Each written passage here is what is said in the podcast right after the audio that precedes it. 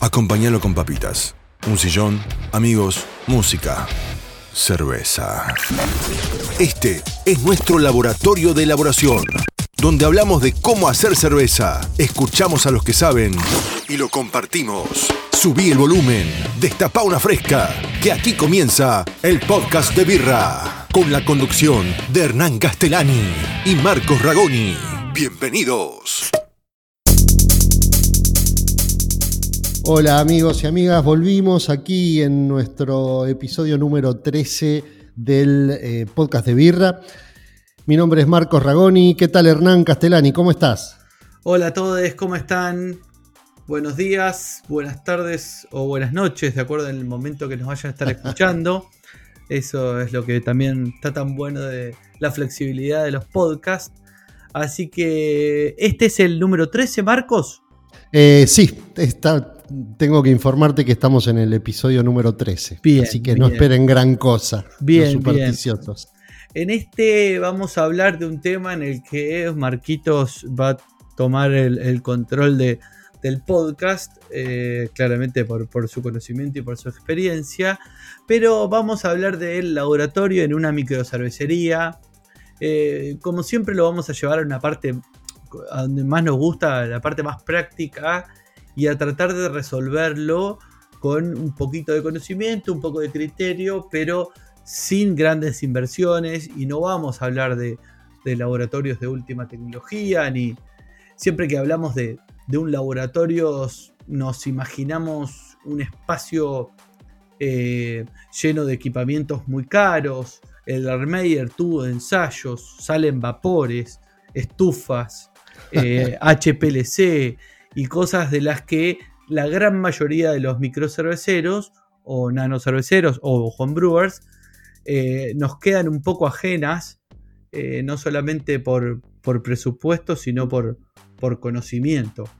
Eh, sí, además por, por, infraestructura también, o sea, un, un, laboratorio propiamente dicho, pensado como un espacio específico en la cervecería, donde se tengan elementos para realizar análisis y demás no es algo que esté al alcance eh, eh, desde el punto de vista de los costos y desde el punto de vista de la infraestructura. A veces no tiene sentido una inversión tan grande en, un laboratorio, en una cervecería, que por ahí es, muy pequeña todavía.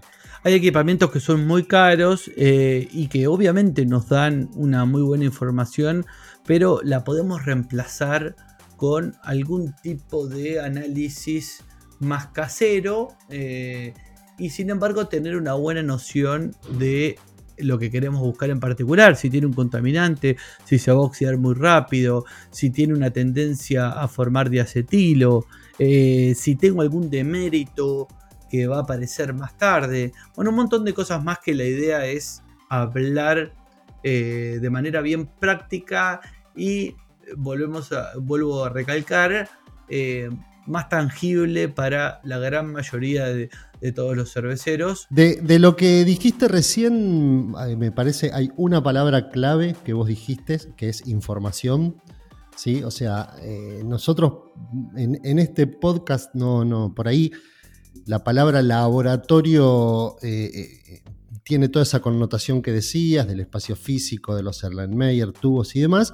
Y nosotros vamos a tratar hoy de hablar un poquito sobre la idea del laboratorio, o sea, qué es, para qué queremos un laboratorio, qué es lo que nos, daría un, laboratorio y justamente es eso que vos decías recién en la intro, que es eh, información. O sea, primer punto a tener en cuenta para pensar en el rol de lo que sea que nosotros llamemos laboratorio en nuestra cervecería es lo que nosotros buscamos es información. Entonces, primer punto, tenemos que saber qué información obtenemos de cada cosa que hacemos, qué información necesitamos para pensar qué cosas hacer y algo que me parece muy importante y que no todo el mundo tiene en cuenta cuando hace algún tipo de análisis es qué voy a hacer con esa información. ¿sí? O sea, cuando yo hago un análisis, ya sea que tome una muestra y la mande a un laboratorio especializado o que lo haga en la propia cervecería con los métodos más o menos sofisticados, siempre de ese análisis voy a obtener información. Entonces tengo que tener claro qué voy a hacer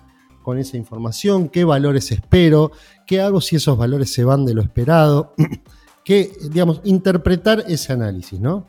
Bien, estamos completamente de acuerdo. Si te parece, empezamos o, volvemos a ponernos chips distintos a los normales.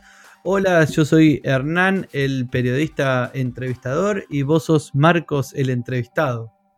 ¿Qué tal? Muchas gracias por invitarme. ¿Cómo te va? Tengo algunas preguntas para hacerte acerca de el control de calidad. ¿Querés que empecemos? Dale, dale, perfecto, cuando quieras. Buenísimo, buenísimo. Eh, a ver, arranquemos cada vez tiene más relevancia la gestión y el control de calidad en las cervecerías. Eh, esto está influenciado un poco por los tiempos pandémicos, porque eh, cambiaron las formas en que comercializamos la cerveza.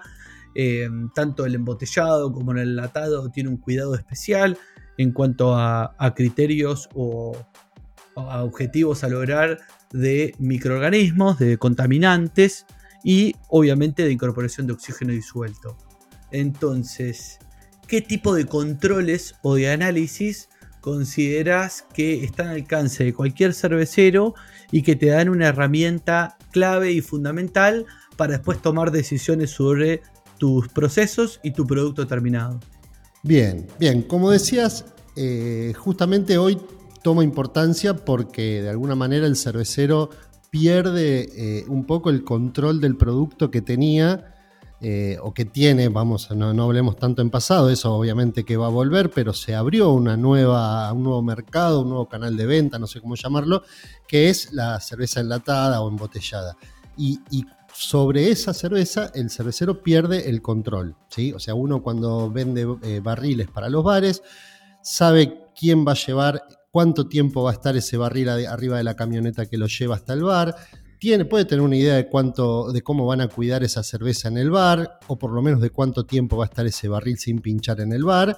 Y si algo sale mal, cambiamos el barril y ya está. Cuando hablamos de botellas, de latas, nada, una vez que la lata salió de la fábrica o llegó a las manos del consumidor, no podemos garantizar que ese consumidor la va a guardar en la heladera, que no la va a dejar al rayo del sol.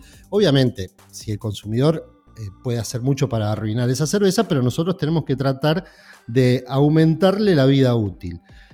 Entonces, básicamente todo lo que nosotros tenemos que hacer en cuanto a control es para poder tener una buena idea de cómo va a evolucionar esa cerveza. Digo, cualquier cervecero eh, antes de sacar su cerveza a la calle, incluso siendo un cervecero casero, antes de convidársela a los amigos, esa cerveza la probó para ver que esté bien. Bueno, ese sería como el, más rústico y, típico análisis de calidad que uno hace. Es pruebo la cerveza, la cerveza está bien, se la comparto a mis amigos o la saco a la venta o lo que fuere. No, no eh, sería la primera vez que en este podcast hablamos de que el control de calidad y la parte sensorial juega un rol fundamental. Es tener un, también lo dijimos varias veces esto, pero es tener un laboratorio súper sensible a nuestra disposición, que son nuestros sentidos y obviamente los sentidos de la gente que trabaja con nosotros y demás, que nada, te permite detectar un montón de cosas y que por supuesto hay que entrenarlo, como cualquier equipo de medición hay que calibrarlo, bueno, en este caso esa calibración se da un poco por el, por el entrenamiento, ¿verdad? Por, ver, ir reconociendo aromas y sabores de, todo el proceso de elaboración y demás. Pero primero lo primero, a ver, eh, háblame un poquito, desarrollame lo que es un análisis eh, y eh, para qué tenemos que, con qué sentido vamos a empezar a analizar nuestra cerveza y a implementar ciertos controles de calidad y, bajo qué beneficios. Bien, bueno, el objetivo depende de lo que estemos analizando. ¿sí? Nosotros tenemos que tener muy claro qué es lo que estamos analizando. Si cualquier análisis de una cerveza, de cualquier otro alimento, un análisis clínico, lo que fuera, eh, eh, va, dirigido específicamente a algo que yo estoy analizando. ¿sí? Entonces, una de las cosas importantes de cualquier análisis es que como que uno no le pregunta a la muestra qué tenés y la muestra me dice todo lo que tienes, sino que uno tiene que ir preguntándole, ¿tenés eh, diacetilo? ¿Tenés contaminación? Entonces hay que hacer una cosa específica para cada uno.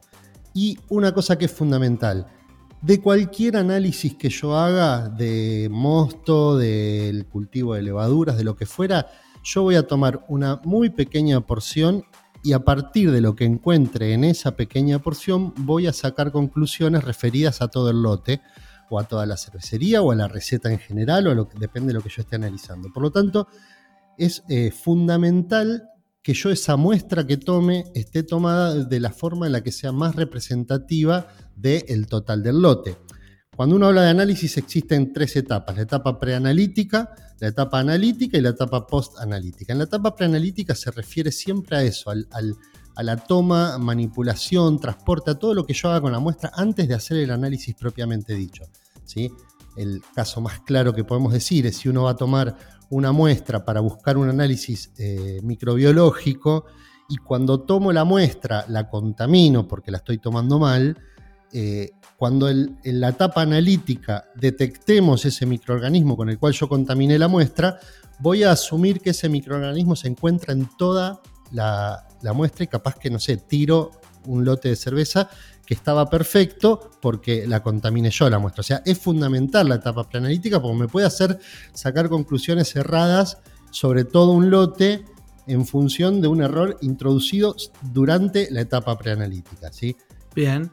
Es fundamental la etapa preanalítica. La etapa analítica obviamente es la determinación en sí, el análisis, desarrollarlo bien para que se cumplan las condiciones que yo necesito para que se haga visible eso que yo estoy buscando en un análisis y bueno, y la etapa post-analítica es qué hago yo con esos resultados. ¿sí? Lo que podría ser la interpretación de los resultados. Claro, básicamente. ¿Qué árbol de decisiones voy a tomar yo en función de lo que me den esos resultados?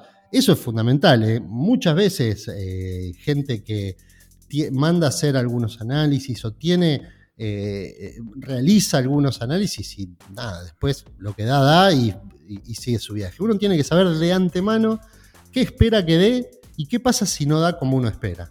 Bien, vamos a volver a nuestro comienzo del podcast.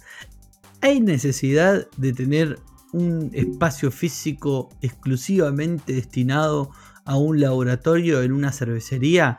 ¿Es, es excluyente para poder eh, tener, aunque sea una serie de análisis sencillos y básicos que nos den una buena información?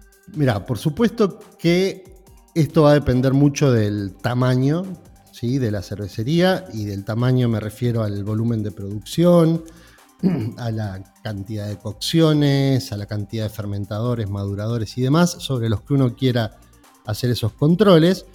Pero podemos decir que para una cervecería chiquita, una, lo que llamaríamos una nano cervecería o algo, una cervecería que puede manejar el volumen de muestras que va a, testear eh, de una manera más sencilla, porque no son tantas, no es necesario en sí un espacio físico dedicado exclusivamente para eso, ¿sí?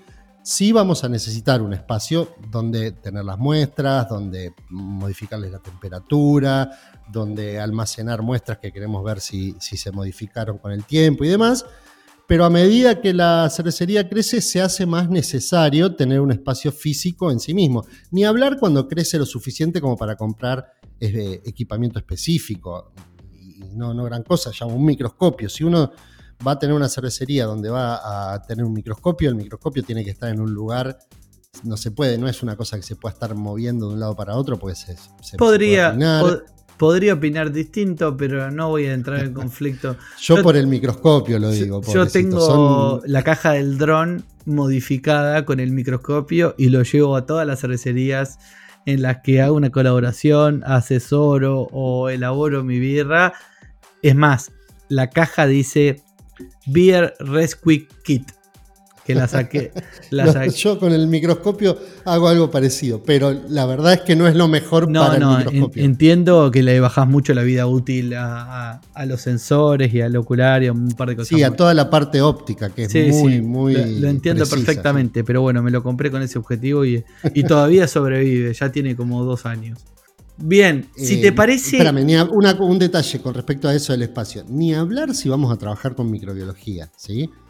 Cualquier lugar donde vayamos a hacer, a, sembrar muestras, a tener medios de cultivo estériles y demás, tiene que ser un lugar no solo exclusivo para eso, sino que cerrado, que no circule aire y, demás, porque si no pasa eso que te digo, voy a estar sembrando una muestra en un medio de cultivo estéril, la muestra la voy a contaminar con los microorganismos del aire y después voy a decir, tengo todas las cervezas contaminadas y en realidad era eso. Eh, básicamente la necesidad de un espacio no depende de qué es lo que uno vaya a hacer. ¿sí? Pero hay cosas que se pueden hacer sin tener un, espacio definido específicamente. Tengo un montón de preguntas más para hacerte. Eh, ¿Te parece que metamos una tandita con nuestro locutor amigo y seguimos? Dale, perfecto. Hacer la mejor cerveza requiere dedicación, paciencia, buena materia prima, pero sobre todo hay que probar, probar, probar y probar. Estás escuchando el podcast de Birra. Bien, después de este espacio no publicitario, me gustaría que empecemos a hablar de eh, los distintos análisis que se pueden hacer sin tener un laboratorio propiamente dicho, porque sería una especie de, laboratorio móvil o portátil, pero son unos cuantos, eh, muchos de los cuales han surgido de una forma o de otra en distintos podcasts que fuimos teniendo. Me acuerdo que charlamos algunos con Clara y Juli em, en, hablando otro de fermentaciones. Me acuerdo que salieron muchos eh, también cuando tuvimos el, podcast con Sol Cravelo hablando de análisis sensorial. Em, son varios, varios test del cual se escucha hablar por todos lados, pero no se sabe bien ni qué, ni cómo hacerlo, ni para qué sirven. Y ahí es donde entra nuestro entrevistado, eh, a, darnos un shock de simpleza y realidad para ponerlos a punto. Bien, bueno, dale, yo me, armé una listita acá de, cosas que me parecen interesantes que se pueden hacer en cualquier, en cualquier cervecería, pero que por ahí muchos las conocemos o sabemos de, qué estamos hablando, pero por ahí a veces fallamos en entender bien para qué, cuántas, cuánto, cuándo hay que hacerlo, qué, qué sentido tiene. Y por supuesto, acá hago una aclaración importantísima. Eh, yo les voy a contar cómo son los tests y demás, y después en lo que se refiere a cuándo hacerlo, qué hacer ante los resultados y demás, voy a dar mi opinión, que tiene esa validez, la validez de una opinión. ¿sí? Como todo, hay muchas formas de implementarlo, depende mucho de los criterios, del concepto y, de, y del objetivo que tenga cada uno a la hora de hacerlo. Pero no demos más vuelta. Eh, vamos a arrancar. ¿Me contás un poco cómo, por qué y para qué eh, se hace el test de diacetilo forzado? Bien, bueno, eh, el test de diacetilo forzado se realiza para evaluar la potencialidad que tiene en esa etapa de la fermentación, o, supuestamente al final de la fermentación, la potencialidad que hay adentro de esa cerveza para formar diacetilo justamente. Sabemos que el diacetilo es algo considerado eh, en general un, aroma, un sabor no deseado, un flavor. Tiene ese aroma a manteca muy conocido, se describe como manteca, como caramelo de leche, barter toffee y demás. Y es producto de la fermentación, es un producto normal de la fermentación. La levadura cuando fermenta, mientras sintetiza un aminoácido, produce un, precursor del diacetilo, un compuesto que cuando sale de la célula se transforma en diacetilo. Ahora, al final de la fermentación, esa misma célula, ese mismo diacetilo, perdón, ingresa dentro de la levadura y la levadura lo reduce a compuestos que son organolépticamente inactivos, es decir, que no tienen aroma ni sabor. Entonces, lo que nosotros hacemos con este test es verificar que eh, ese precursor ya haya sido eh, totalmente eh, transformado en diacetilo, entrado a la célula y reducido a ese compuesto organolépticamente inactivo. Entonces, ¿para qué hacemos el test de diacetilo forzado? Como su nombre lo indica, forzamos a que todo el precursor que anda dando vueltas se forme, se transforme en diacetilo lo antes posible. ¿sí?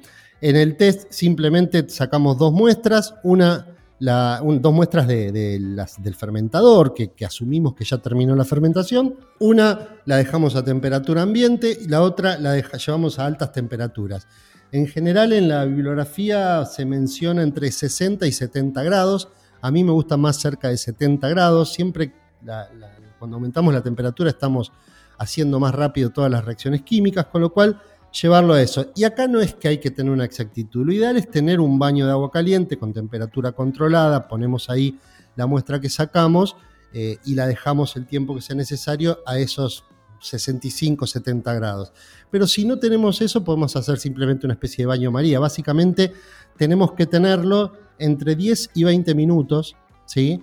a esa temperatura. Una temperatura ambiente, la otra muestra a alta temperatura. ¿sí? Bien, te resumo. Uno, una muestra, sacamos dos muestras del fermentador con la cerveza ya terminada. De ahí lo dividimos en dos y una la tenemos a temperatura ambiente y la otra la tenemos que tener 10 minutos en un baño a cercano a los 70 grados. Entre 15 y 20 minutos. Bien, te lo corté. Eh, mi ansiedad me lo, me lo, hizo tirar para abajo.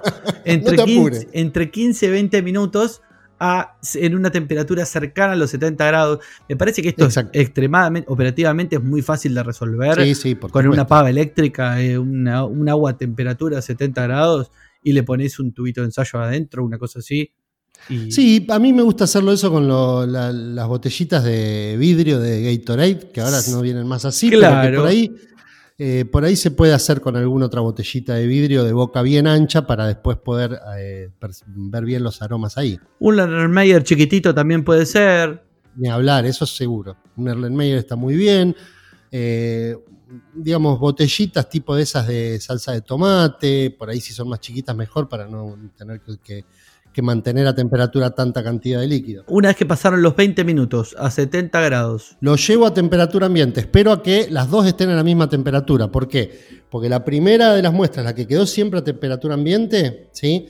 esa muestra es la que nosotros usamos como blanco, digamos, como, digamos, para saber si percibimos diacetilo, si el diacetilo era previo a todo este test o no. ¿sí? Y la otra es a la que sometimos al proceso que nos va a hacer surgir mayor cantidad de acetilo. Entonces, en ese caso, una vez que están las dos a temperatura ambiente, simplemente oliendo, aroma, buscamos a ver si percibimos el diacetilo. Agitamos un poquitito, olemos y buscamos. Tenemos que ver que no haya diacetilo en ninguna de las dos muestras. ¿sí? Si, si eso pasó, quiere decir que durante esos 20 minutos que estuvo a alta temperatura, eh, dentro de esa cerveza que estamos, que, estamos testeando, no había eh, cantidad suficiente del precursor del diacetilo para formarlo. Entonces no se formó. Nos quedamos tranquilos que esa cerveza, una vez enlatada o embotellada, no va a formar diacetilo. Si por el contrario lo que pasó es que nosotros detectamos que no hay diacetilo en la primera muestra y sí hay en la segunda, en la que mantuvimos a temperatura, quiere decir que todavía le falta un tiempito a, ese fermentador para estar, eh, para determinar, para terminar la fermentación. Si bien atenuó todo lo que tenía que atenuar, no terminó de reducir todo el diacetilo que se tiene que formar. Le tenemos que dar tiempo para qué? Para que se forme diacetilo y ese diacetilo entre a la célula y la célula lo reduzca. ¿Sí? O sea, básicamente eh, lo que tenemos que ver con esto es que la fermentación no termina solamente cuando llegó al nivel de atenuación que, tiene que llegar. No termina cuando la levadura bajó la densidad del mosto y ya está, se comió todo el azúcar que había. Le tenemos que dar un tiempito más para que elimine el diacetilo. ¿Cuánto tiempito más? Bueno, eso lo podemos determinar con este test. De hecho, una, de las cosas que, siempre hay que definir es cuándo se hace este test. Todas las veces, con cada fermentación. Mira, como mínimo uno debería hacerlo para determinar el tiempo que le va a dar en fermentador a cada estilo. ¿sí? O sea, tengo una receta nueva, voy a hacer, eh, lo voy a fermentar hasta que llegue a tal densidad. Con esto me fijo cuándo ese test ya me da negativo y cuando me da negativo ese es el tiempo. Por ahí lo hago dos o tres veces para cubrirme de ciertas variaciones que puede haber y entonces ya está. Después lo hago cada tanto o si llevo, obviamente, si encuentro algún problema. Pero en principio no necesitamos hacerlo todo para todos los lotes, sino con los estilos nuevos. Básicamente me va a ayudar a determinar el eh, protocolo de fermentación de cada estilo o cada cerveza que estoy por hacer. Bien, test número 2. Rápido cambio de tema. Me parece que el de estilo eh, forzado lo dejaste súper claro. Uno similar, pero que se usa para otro tipo de, de información. El test de mosto forzado. Otra vez. ¿Por qué? ¿Para qué? ¿Cómo? Bueno, el test de mosto forzado vamos a estar buscando contaminaciones. ¿sí? Nosotros vamos a estar tomando mosto antes de inocular la levadura y vamos a ver si aparece crecimiento, actividad de eh, algún microorganismo ahí. Este lo digo, vamos a hacerlo rápido, así llegamos a hablar de más test, pero sencillamente tomo una pequeña muestra del hervidor, básicamente de la olla de, de hervor cuando está a 100 grados, tomo un poquito de muestra ahí con un recipiente estéril, la cierro y ese va a ser el blanco. Yo sé que ahí no puede crecer nada porque está a 100 grados, ¿sí? Luego de eso, tomo en algún punto entre el enfriador o en varios puntos, en realidad lo recomendable es eso, en varios puntos entre que el mosto sale de la olla de hervor y que le inoculo la levadura. ¿Cuáles son esos varios puntos? Bueno, depende de cómo trabaje la, cervecería. Puede ser a la salida del enfriador, luego, un ejemplo sería la salida del enfriador, eh, a la entrada del fermentador previo a la oxigenación, a la entrada del enfriador post oxigenación y ponerle adentro del fermentador antes de la inoculación. Por supuesto, si inoculo en línea, eso no lo puedo hacer y demás, pero bueno, eso sería una idea. ¿Para qué hacer esto? Yo luego voy a guardar esas muestras, tanto el blanco que tomé del hervidor, como las distintas muestras que tomé previo a la inoculación de la levadura, las voy a guardar a una temperatura alta. Si yo puedo y tengo la forma de mantener a 38, 40 grados, eh, no, en realidad menos, porque hoy puedo matar algunos microorganismos, ponele a 35 grados eh, ese mosto, ¿sí? En una estufa, en una heladera modificada. Yo me acuerdo en una cervecería teníamos un freezer que adentro le poníamos un foco. En la época en la que los focos no eran LED y daban mucho calor. Y un termostato, ¿no? Entonces se prendía ese foco y calentaba lo que había ahí adentro de la, de la heladera y manteníamos eso a 30, 35 grados. Ahora se me hizo una laguna con la. Se me mezcló con el envejecimiento el, el tema de las temperaturas. Pero ponele 30, 35 grados. Y en ese. Entonces ahí lo que hacemos es todos los días miramos a ver qué hay. Primero comparamos con el blanco, que ese sabemos que no tiene nada porque entró a un recipiente estéril con 100 grados, ¿sí? no pasó por ningún otro lado, en ese no tiene que crecer nada. Y a partir de ahí miramos el resto. ¿Qué vamos a ver si hay crecimiento? Bueno, vamos a ver que se pone turbio, que aparecen burbujitas, que aparecen cosas flotando, movimiento, ¿sí? No vamos a ver la bestialidad de una fermentación eh, a menos que la contaminación sea muy importante, pero vamos a ver que algo se está moviendo. Eso implica que ese mosto, antes de ser inoculado, ya tenía microorganismos y, bueno, nada, ahí es, esa es la decisión que tiene que tomar el cervecero. ¿Qué hace con eso en función de qué tan mala sea la contaminación? ¿Cómo hago yo para determinar qué tan mala es la contaminación? Bueno, nada, veo en qué momento de todo ese tiempo que yo estuve eh, yendo todos los días a mirarlo, en qué momento voy a poder decir eh, que, vi actividad. Si la actividad la vi a los dos días, bueno, si apareció enseguida, nada, tira eso porque ya va a salir contaminado de la fermentación. Si la vi a los dos días, quiere decir que, bueno, eh, hay que tener cuidado, hay que ver qué se hace con esa cerveza, si, se percibe organolépticamente y demás.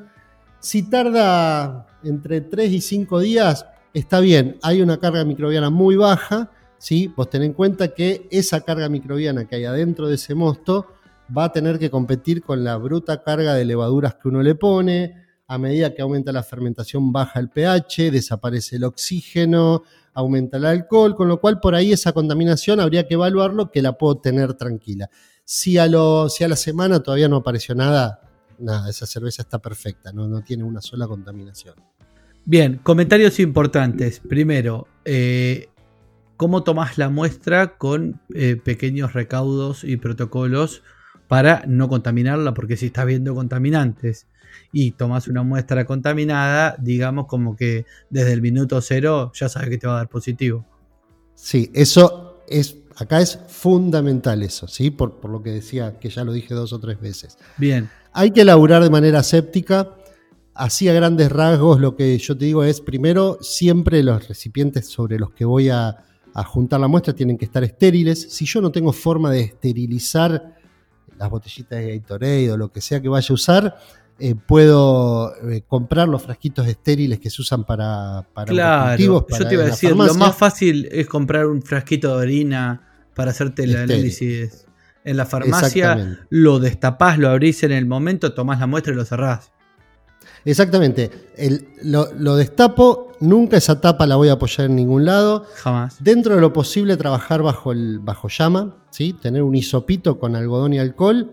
Flameo la, boca, vamos a suponer que estoy sacando de, de un tomamuestra del fermentador. Flameo la boca del tomamuestra, abro, dejo correr un poquito, junto, vuelvo a tapar enseguida y ahí cierro todo, siempre cerca de la llama. Igual, eso eh, eh, te, lo cuento, estamos armando un, articulito sobre cómo trabajar de manera estéril eh, en la cervecería. Qué bien, nada. qué bien, se, viene.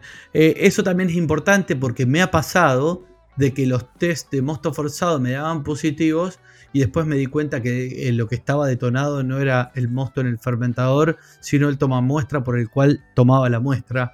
Con lo cual tengan en cuenta los posibles focos de contaminación que puede tener de la forma en que toman la muestra. ¿Viste? Eh, lo ideal sería que eh, todo esté perfectamente no solo limpio, sino sanitizado. Los tomamuestras generalmente, por lo menos los más baratitos, son difíciles de desarmar y de limpiar. Sí, pero eso es fundamental.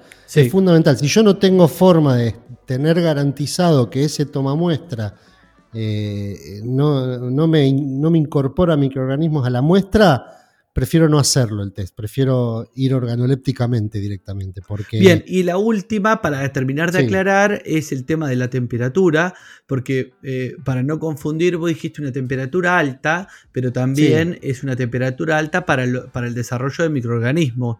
Frente a lo que veníamos hablando de un test de diacetilo, que es a 70 grados, a esa, si llevamos este mosto forzado a eso, estaríamos como pasteurizándolo y claramente no se va a desarrollar nada.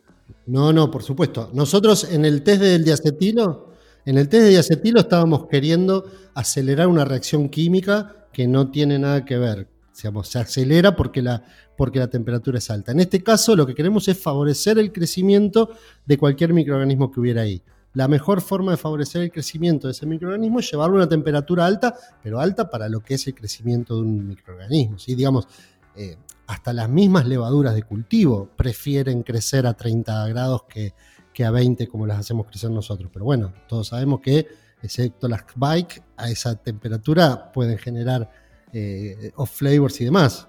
Pero acá, como no queremos tomarnos lo que ese microorganismo esté fermentando, lo que estamos haciendo es favoreciendo la velocidad del crecimiento. Bien, me queda súper claro. ¿Te parece si vamos al tercero? Dale. Bien, eh, vamos a uno sencillo, pero que ya también en reiteradas ocasiones los dos le hemos dado, le, hemos dado mucha importancia. Monitoreo en la fermentación. Densidad, pH, temperatura. Bueno, nada, eso su nombre lo indica. Nosotros tenemos que eh, tener bien claro cómo es el comportamiento de la fermentación, cómo es el perfil de la fermentación de la levadura con el mosto. Esto es fundamental sobre todo para aquellos que van a reutilizar levaduras o que van a utilizar levaduras de las cuales por algún motivo no conocen bien cómo es eh, su actividad, cómo es su, su forma de fermentación. Entonces lo que hacemos ahí es medimos densidad y pH yo te diría que al principio dos veces por día como mínimo y luego una vez por día. Y ahí vamos a ir trazando una curva que en el caso de la densidad va a ser como la inversa de lo que sería la curva de crecimiento poblacional de un microorganismo. ¿sí? Al principio, eh, digamos, todos por ahí conocen cómo es eso, donde está la fase lag, la fase de crecimiento exponencial, la fase de, amesetamiento y demás. Bueno, ahí vamos a verlo al revés. Al principio la densidad se va a mantener, en algún momento la densidad va a empezar a caer, va a tener una caída exponencial y luego se va a estabilizar. Bueno, si nosotros podemos trazar esa curva para cada una de nuestras eh, fermentaciones, vamos a detectar rápidamente cuando nos encontremos con un problema de fermentación cuando haya un comportamiento distinto, cuando se alargue o acorte la fase lag, cuando me deje eh, una densidad muy alta, sin, eh, digamos, porque me dejó mucho sin atenuar y demás, vamos a poder detectarlo y evaluar qué pasó, ese comportamiento distinto. Primero, evaluar si la cerveza que se fermentó con ese comportamiento distinto sirve o no sirve, eso será evaluado principalmente organolépticamente.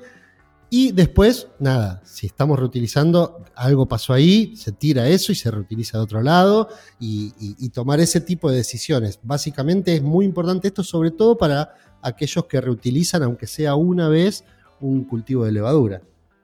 Sí, me parece que es un, parámetro relativamente sencillo que muchos, hay muy poca gente que conozco que mide pH en la fermentación y para mí es clave, nos dice mucho de, todo, no solamente de organolépticamente cómo va a quedar nuestra cerveza terminada, sino cómo está laburando la levadura y un montón de cosas más eh, que, es, es un parámetro sustancial de, de la calidad de nuestra fermentación y es muy sencillo de hacer. Sí, de alguna manera es caracterizar esa fermentación. Eh, la primera vez que lo hagamos no nos va a dar gran información, a menos que se desvíe muy exageradamente de, un parámetro lógico, pero sí nos va a servir a medida que nosotros vayamos, hayamos eh, acumulado información de distintas cocciones, vamos a poder ver que nuestra curva debería ser siempre similar si nosotros obviamente tomamos las, las mediciones eh, en tiempos comparables, ¿verdad? Bien, eh, tengo dos que me parece que van de la mano. Vamos a, con el primero. Eh, indudablemente está saliendo mucho al forzado y tiene una explicación, que estamos acelerando ciertas reacciones biológicas como para tener resultados prematuros y adelantarnos.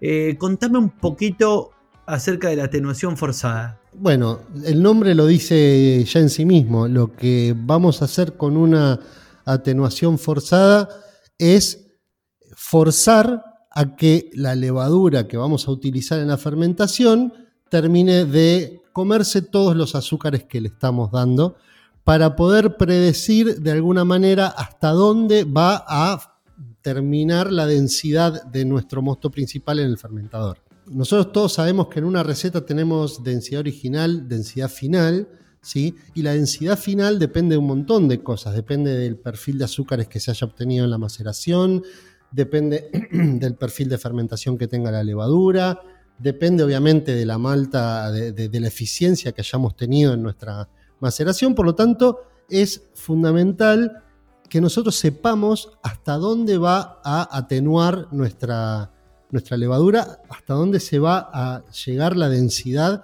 de esa cerveza. Y una forma de hacerlo es justamente esto, es una fermentación forzada, que no es más que tomar una muestra del, digamos, de lo que está yendo al fermentador, tomar una muestra, sobre, inocularlo ¿sí?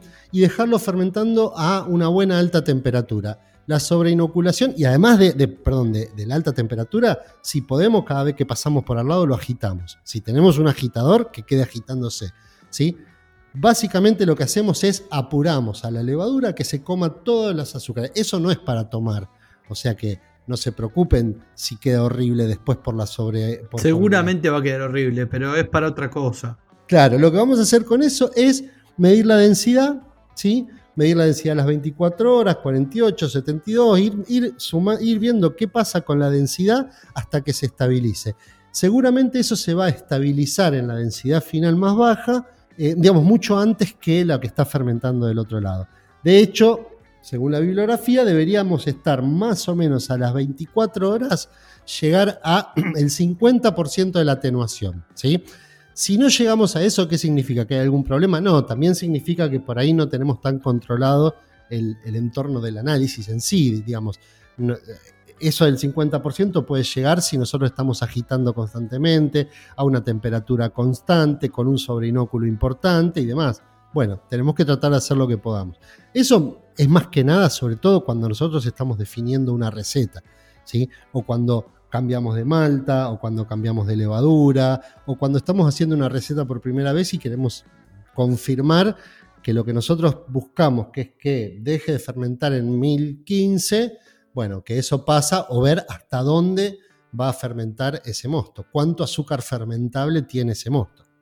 Bien, tengo otro forzado eh, para cambiar de, test rápido que también eh, en este momento me parece que cobra mucha importancia, así que está bueno que lo desarrollemos un poco.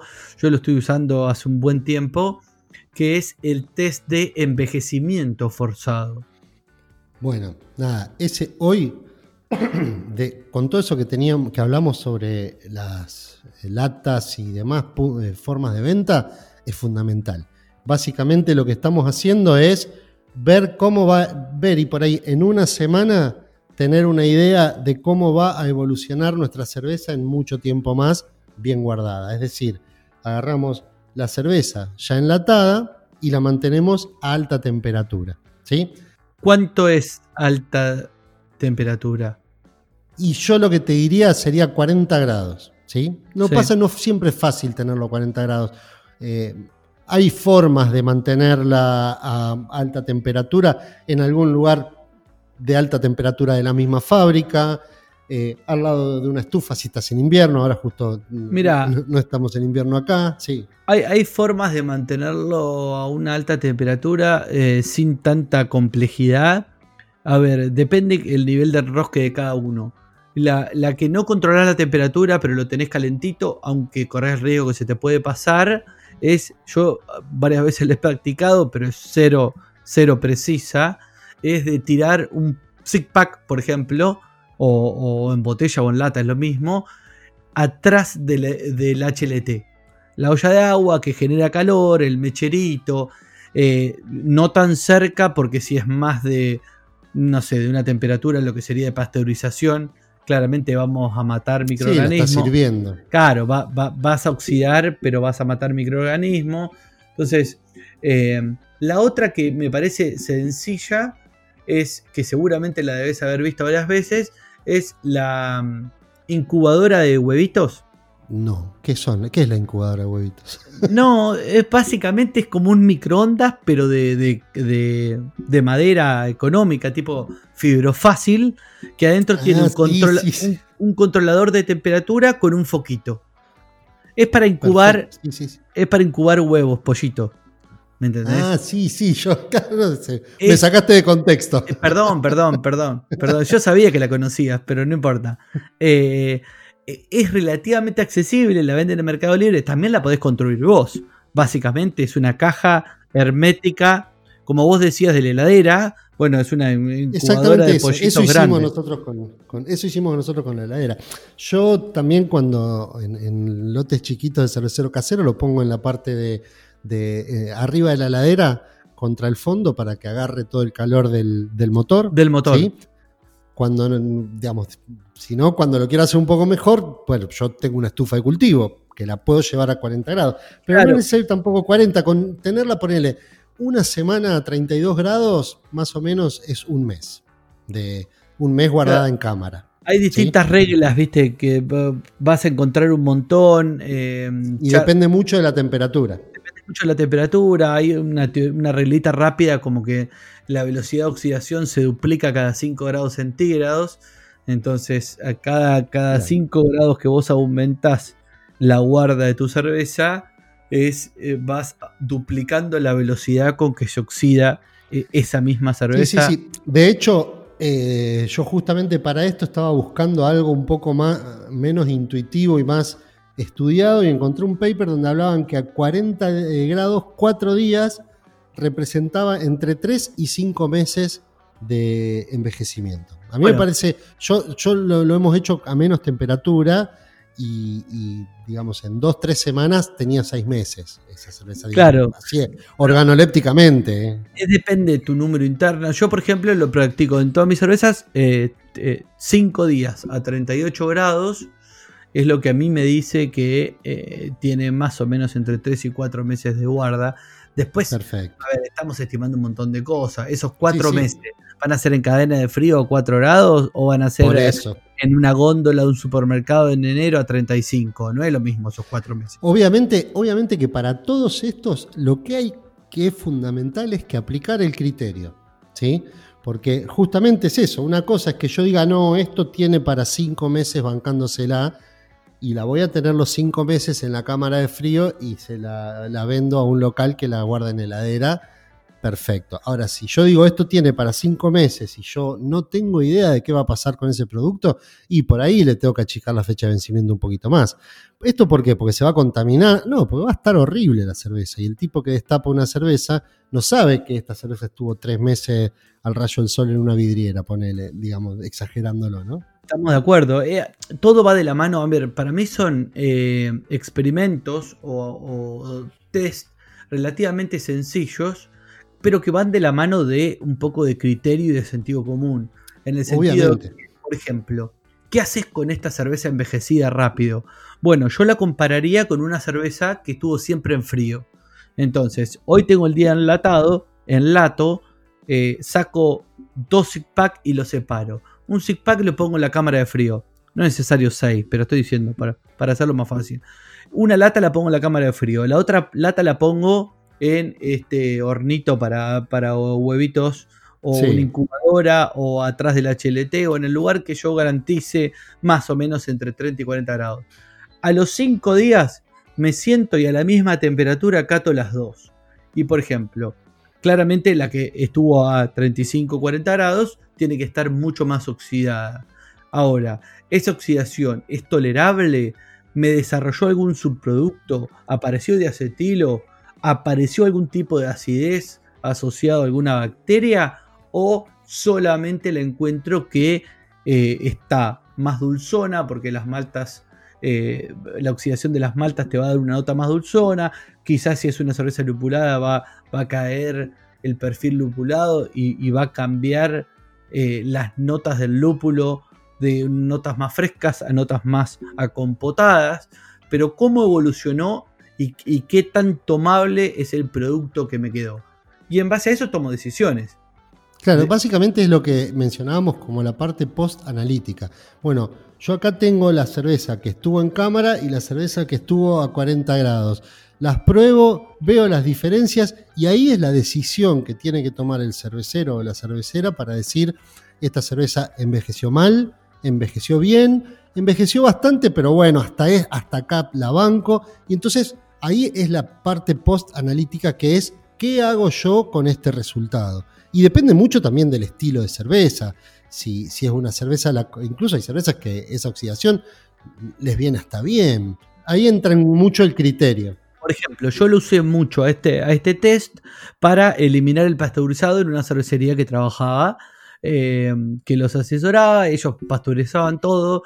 La verdad que le, le provocaban un estrés muy grande a la cerveza y el producto terminado claro, se eliminaban las bacterias y todo el resto, pero ya arrancaban que salía de la fábrica una cerveza bastante, bastante, bastante cagada a palo. Eh, entonces le dije, bueno, vamos a, vamos a levantar la calidad del producto, vamos a eliminar el pasteurizado. ¿Y cómo hicimos? Bueno, hicimos diferentes protocolos de limpieza, sanitización y llenado de botellas. Y después un test de envejecimiento forzado para ver el desarrollo de microorganismos y la oxidación. Bueno, llegamos a calibrar un, proceso en particular. Otra cosa también que sirve mucho es eh, para qué vida útil le das a tus cervezas lupuladas, que sabemos que son extremadamente sensibles a un mínimo pickup de oxígeno. Y otra cosa que sirve muchísimo el test de envejecimiento forzado es para calibrar los procesos de tu enlatadora o tu embotelladora. No importa si es isobárica, si es abierta, si es manual, si es de 100 latas por hora o es de tu proceso de envasado. Exactamente, tu proceso de envasado. ¿Por qué? Porque lo hice un montón de veces con la, con la enlatadora de birra en lata, que, que, me gusta mucho, pero depende mucho de cómo la uses, el resultado, y podés lograr un excelente resultado en lata o un resultado bastante nefasto. Eh, muchas veces lo que hice es eh, armé un protocolo de llenado de latas, lo, dejé que llegue a un régimen, por ejemplo, llené 10 ciclos con ese protocolo sin tocarlo y saqué dos muestras y las rotulé. Por ejemplo, 6 segundos de purga, eh, llenado en 22 segundos y alivio rápido. ¡Pum! Rotulo, protocolo 1. las meto a la estufa. Después le cambio, le aumento la purga, le disminuyo el llenado y le aumento el tiempo de alivio y lo vuelvo a llevar a un régimen y separo dos latas y la rotulo de vuelta. Y después, cinco días, siete días después, me siento a catar el mismo lote de cerveza del mismo barril o del mismo madurador con los distintos protocolos y veo cuál es la cerveza que más me gusta. Quiere decir cuál es la cerveza que peor, eh, eh, mejor dicho. Menos oxígeno incorporó en ese proceso. Exacto, quiere decir cuál es la cerveza que eh, envejeció mejor, podríamos llamarlo así. Claro, tal cual. Bueno, y eso se puede hacer incluso también con, desde, desde el punto de vista de una embotelladora contra presión manual, de nada, o sea, eh, justamente ahí es donde uno entra en, juego el criterio de qué cosas quiero probar. Y para mí esto funciona de esta manera. Bueno, tenés formas de testearlo y probar si es, esa manera que vos crees que funciona de embotellar es mejor o peor que la que venís usando y así ir, ir mejorando. Pero me parece que, bueno, justamente para eso están eh, lo que serían estos análisis, que acá lo que estamos haciendo es controlar lo que ya se hizo. ¿sí? Obviamente que eh, para que eso que ya se hizo esté bien, antes tenés que haber laburado de una buena manera. ¿Qué es lo que siempre se menciona como gestión de calidad y control de calidad? Vos tenés que tener un, protocolo de cómo hacer las cosas y después controlar si eso que hiciste vos está bien y podés ir modificándolo, que es lo que vos decías que hacías con, con la enlatadora. Bueno, y como para ir redondeando el podcast, necesito que me nombres algunos otros que yo sé que vos le das mucha importancia, que están buenos, aunque sea tirarlos para, para, para, que los tengan en cuenta y lo podemos dejar para conversar más adelante, pero eh, sé que hay varios eh, análisis que a, a, vos te gusta bastante hacer y los hemos discutido varias veces charlando en privado. Comentame brevemente tres o cuatro más, eh, TDS en agua, algo de análisis sensorial y, algunas cositas más. Sí, bueno, eh, del agua, nada, el que me conoce sabe que es un tema que me apasiona bastante. Más allá de eh, en, el agua tener muy, muy en claro las condiciones preanalíticas para tomar una muestra, para mandar a hacer un físico-químico a un laboratorio externo, hay cosas que nosotros podemos hacer en, nuestra cervecería que implican simplemente comprar un conductímetro, un medidor de sólidos disueltos totales o TDS, que nos va a dar una información muy interesante, que es qué cantidad de cosas tiene disuelta. No nos va a discriminar, discriminar qué son, pero nos va a decir qué cantidad de cosas tiene disuelta. Esto es importante porque primero puedo testear que mi agua no tenga variaciones importantes. Segundo, una vez que yo tengo el agua, si le hice algún tratamiento, le agregué sales y demás, una vez que el agua ya está tratada, lo mido y me debería dar siempre similar. Si en algún momento no me está dando bien, es porque algo de eso que yo le estoy agregando o está muy hidratado o le estoy pesando mal o no se está disolviendo bien. ¿sí? Ese para mí es muy interesante con respecto a algo que se puede hacer con el agua todos los días en, la cervecería. Después, algo que daría para un podcast entero eh, es hablar sobre la validación de los sistemas de limpieza y sanitización. ¿sí?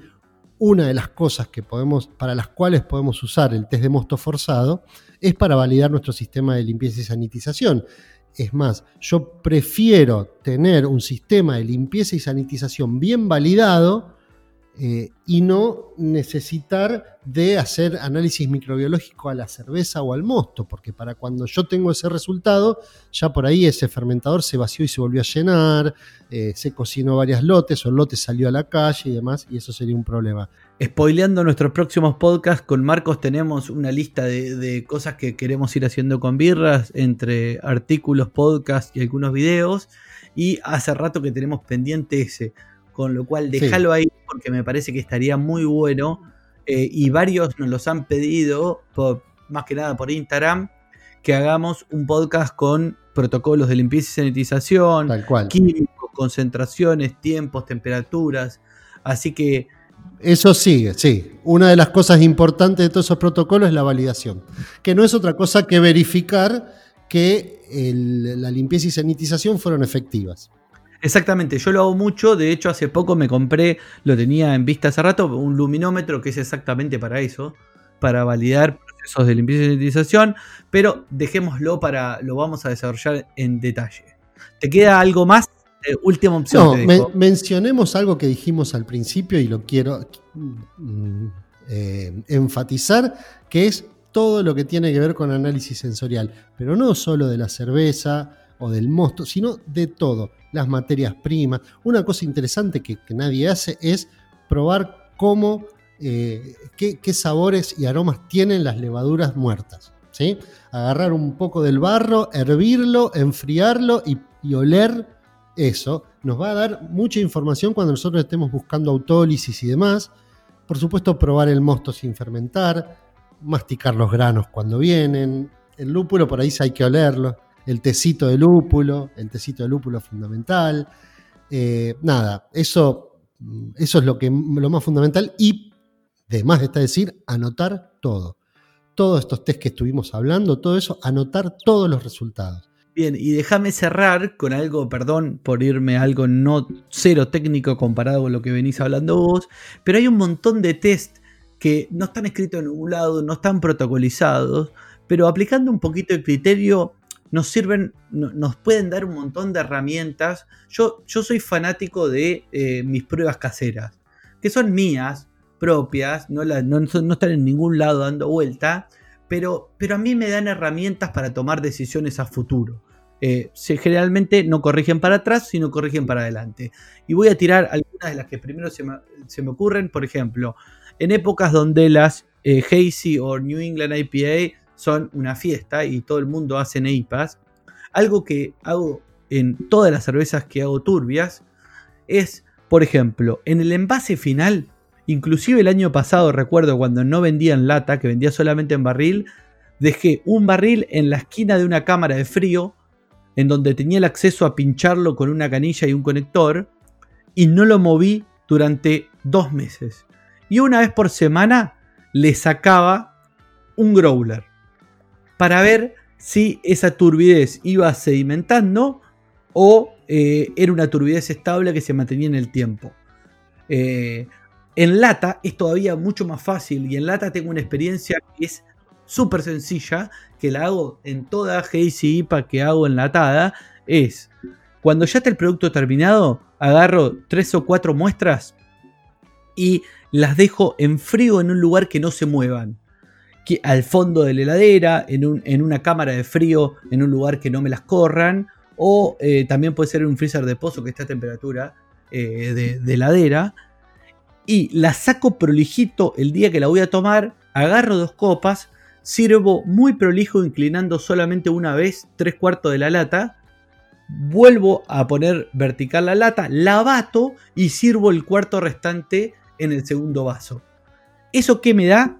Si sedimentó lata y no tengo una turbidez que fue estable en el tiempo y soluble, los primeros tres cuartos de la lata debería estar mucho más limpia que el segundo cuarto. Si tengo una turbidez bastante bien formada, si no mandé sólidos a la lata y, el haze que tengo es estable, debería ser bastante parecido los primeros tres cuartos del, del vaso 1 con el segundo cuarto del vaso 2.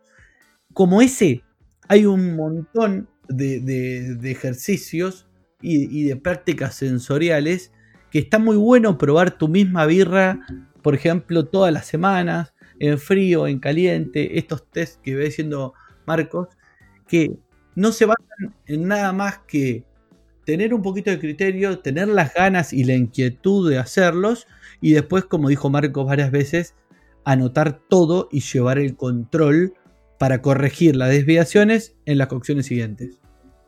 Y además una cosa que me inspira a decir lo que acaba de contar Hernán, no tengan miedo que se les ocurra alguna forma de controlar. Digo, saquemos, desmitifiquemos la idea de análisis, laboratorio y todo eso, que si bien, nada, ustedes saben, yo me encanta y soy fanático y si pudiera tener un, un HPLC en el living de mi casa lo tendría, pero eh, no, no, dejemos de pensar con criterio y con, digamos, este tipo de cosas como las que decía Hernán, probar qué pasa con la cerveza. Incluso si, uno puede, tiene acceso a hacer cocciones de tipo cervecero casero, eh, probar si aquellas cosas en las que yo tanto me cuido de hacer tienen sentido o no. Es decir, ay, yo me cuido un montón de no agitar cuando revuelvo el macerado. Bueno, hacete una cocción de 20 litros, burbujeando con oxígeno puro el macerado y fíjate qué pasa. Eso es tremendamente educativo, nos, enseña un montón de qué es lo que, sobre qué tenemos que tener cuidado y sobre qué no. Sí, y un poco para, bueno, mi último comentario que, me queda muy, muy como consecuencia, como corolario de todo lo que venís contando. Eh, no necesitamos tener equipamiento de alta tecnología. A ver, yo tengo cotizado en todos los proveedores un medidor de oxígeno disuelto en PPB y no, lo, no me lo pude comprar y es con el camino que vamos, no me lo pude comprar. Pero sin embargo, podés mejorar tus procesos y podés mejorar tu producto terminado en lata o en botella aplicando criterios sin medir PPB en lata. Es solamente tomarte el trabajito, es, es un poquito más lento, es, requiere un poquito más de, sentido común o de criterio, pero se puede llegar a muy buenos niveles de oxígeno disuelto en producto terminado solamente con una herramienta sensorial. Así que bueno, me gustó mi, rol de invitado en el podcast. ¿eh? podemos volver a convocar eh, futuros podcasts, así que dejamos la puerta abierta, como siempre decimos. Vuelvo, a llamar a mi, a mi co-equiper Marcos Ragoni, eh, el, el integrante y socio inicial de Birra. Hola, ¿qué tal? ¿Cómo están todos? Muchas gracias, Marcos, por haber participado. No, de nada, Marcos, no pasa nada cuando quieran. Bien, eh, será hasta el episodio 14, entonces, de mi parte. Exactamente. Gracias por estar. Un saludo para todos. Nos vemos pronto. Llegamos al final de un nuevo capítulo. Esto fue todo. Por ahora. Nos reencontramos en el próximo episodio de El Podcast de Birra.